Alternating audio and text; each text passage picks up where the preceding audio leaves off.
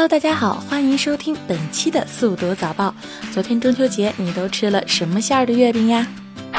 苹果 iPhone 6s 和 iPhone 6s Plus 终于正式发售了，而下一代的手机产品也逐渐成为大家关注的话题。近期有用户在微博爆料称，明年新一代的 iPhone 在评估一个防水版本，但是从目前批量生产的能力来看，最多是做成原型样机，要想实现量产的可能性非常低。据外媒报道称，iPhone 6s 发售日，伦敦摄政街苹果零售店的门口排起了长长的队伍。而三星也为这些果粉们好心的送来了枕头、瓶装水和毯子，试图通过打温情牌动摇果粉，也为自家的手机顺便做了一些宣传，真的是很贴心啊，有木有？科比开始学习中文啦，原因竟然是为了能上淘宝。小编我也是看不懂了。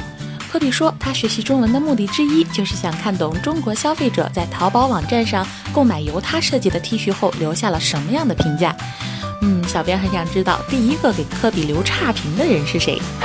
最近，邓超出任了某电器的产品经理。早前，汪峰宣布投资开发一个耳机品牌，并担任产品经理。羽泉则加盟某牛奶品牌，担任合伙人。Angelababy 也有类似的新身份。一时间，明星这样的大跨界引起热议。明星本人真的有水平吗？这是他们在谋求后路呢，还是只想当个花瓶？据《华尔街日报》给出的独家消息称，苹果将会在2019年释放旗下首款汽车，不过第一辆并非无人驾驶汽车。你的钱包准备好了吗？据市场研究机构的最新报告显示，今年第二季度，三星智能手机的出货量依然领先于其他厂商。